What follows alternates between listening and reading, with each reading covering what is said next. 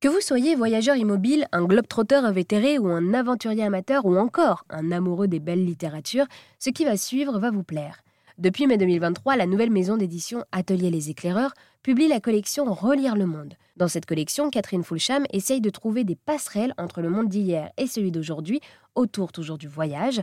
Je m'explique. Catherine présente Chamonix, la Sicile, l'Égypte ou encore la Bretagne en s'appuyant sur des récits des grands écrivains du 19e et du 20e siècle. Catherine revient d'ailleurs sur cette idée de lier la littérature et le voyage. Tout à fait. Donc l'idée, c'était de dire, on va tous au même endroit et en plus on y va pour prendre les mêmes photos. Donc l'idée, c'était de se dire comment en fait on, revient à une façon de voyager plus respectueuse de l'environnement, comment en fait on voyage en conscience? Il y avait ça, c'est quand je trouve qu'en tant que touriste, on a une responsabilité et on a vraiment une responsabilité de toute façon euh, sur ce monde. Maintenant, on a notre part de responsabilité, y compris dans le voyage. Et donc je suis allée, je me suis dit, on va regarder comment faisaient les voyageurs d'avant.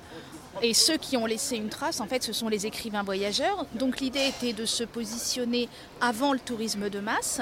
Donc euh, selon les destinations, ça commence en, ça commence en 1830 jusqu'en 1950. Euh, après est arrivé quand même ce, tourisme plus dense, on va dire. Et euh, d'aller chercher de jolies plumes. C'était vraiment de prendre le contre-pied de notre société de l'image. Et je considère que le voyage, c'est 10% de géographie, 90% d'imaginaire en fait, il, faut faire retravailler notre imaginaire du voyage et en allant chercher ces auteurs euh, qui ont traité d'une destination, en fait, on retrouve par leur sensibilité, ils ont une jolie plume, mais qui n'est pas une plume intimidante. Hein. Euh, j'insiste aussi sur le fait que c'est du Dumas facile à lire, c'est du Flaubert facile à lire, parce que c'est du Flaubert qui est touriste, en fait, donc il rédige un carnet de voyage comme euh, vous et moi, on pourrait rédiger son carnet de voyage. C'est bien écrit. Il y a beaucoup de sensibilité, des descriptions très intéressantes, mais on n'est pas dans une œuvre littéraire au, sens euh, premier du terme. Donc, ce n'est pas du tout intimidant comme type de lecture. Et alors oui, donc avec euh, cette collection Relire le Monde, vous offrez donc un nouveau regard sur les auteurs à, succès en mettant en avant leur profil de conteur du monde.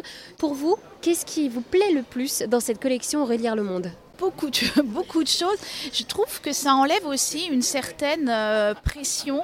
Euh, non seulement, en fait, aujourd'hui, on voyage beaucoup sous influence. On est vraiment dans un monde de l'image avec des réseaux sociaux très puissants. Donc, on est euh, constamment influencé. Et en plus, moi, je trouve qu'on a une pression. C'est-à-dire que quand on part, on a les 10 incontournables. Et vous vous dites, si j'ai pas fait les 10 incontournables, est-ce que ça veut dire que j'ai raté? Est-ce que j'ai raté mon voyage? Et ça, c'est aussi une, une de notre monde moderne dont il faut, à mon avis, se débarrasser justement pour profiter de toute cette essence du voyage et de tout ce qui fait en fait la magie du, la magie du voyage.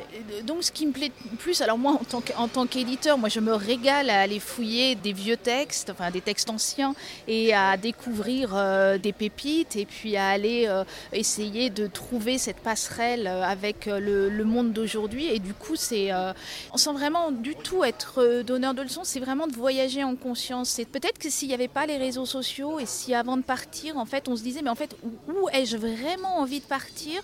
C'est cette idée de se réapproprier le voyage. C'est vraiment réenchanter ce, voyage. Il y a une nostalgie hein, aussi d'une certaine époque où il était peut-être un tout petit peu plus difficile de voyager, mais où c'était quand même quelque chose euh, d'exceptionnel. voilà, j'aime bien cette idée qu'un voyage, c'est quelque chose d'exceptionnel. Ces ouvrages ne s'apparentent donc pas à des guides et il n'y a aucune photo pour laisser place ainsi à l'imaginaire. Merci donc à Catherine de m'avoir présenté donc la collection Relire le monde, publiée aux éditions Atelier les éclaireurs.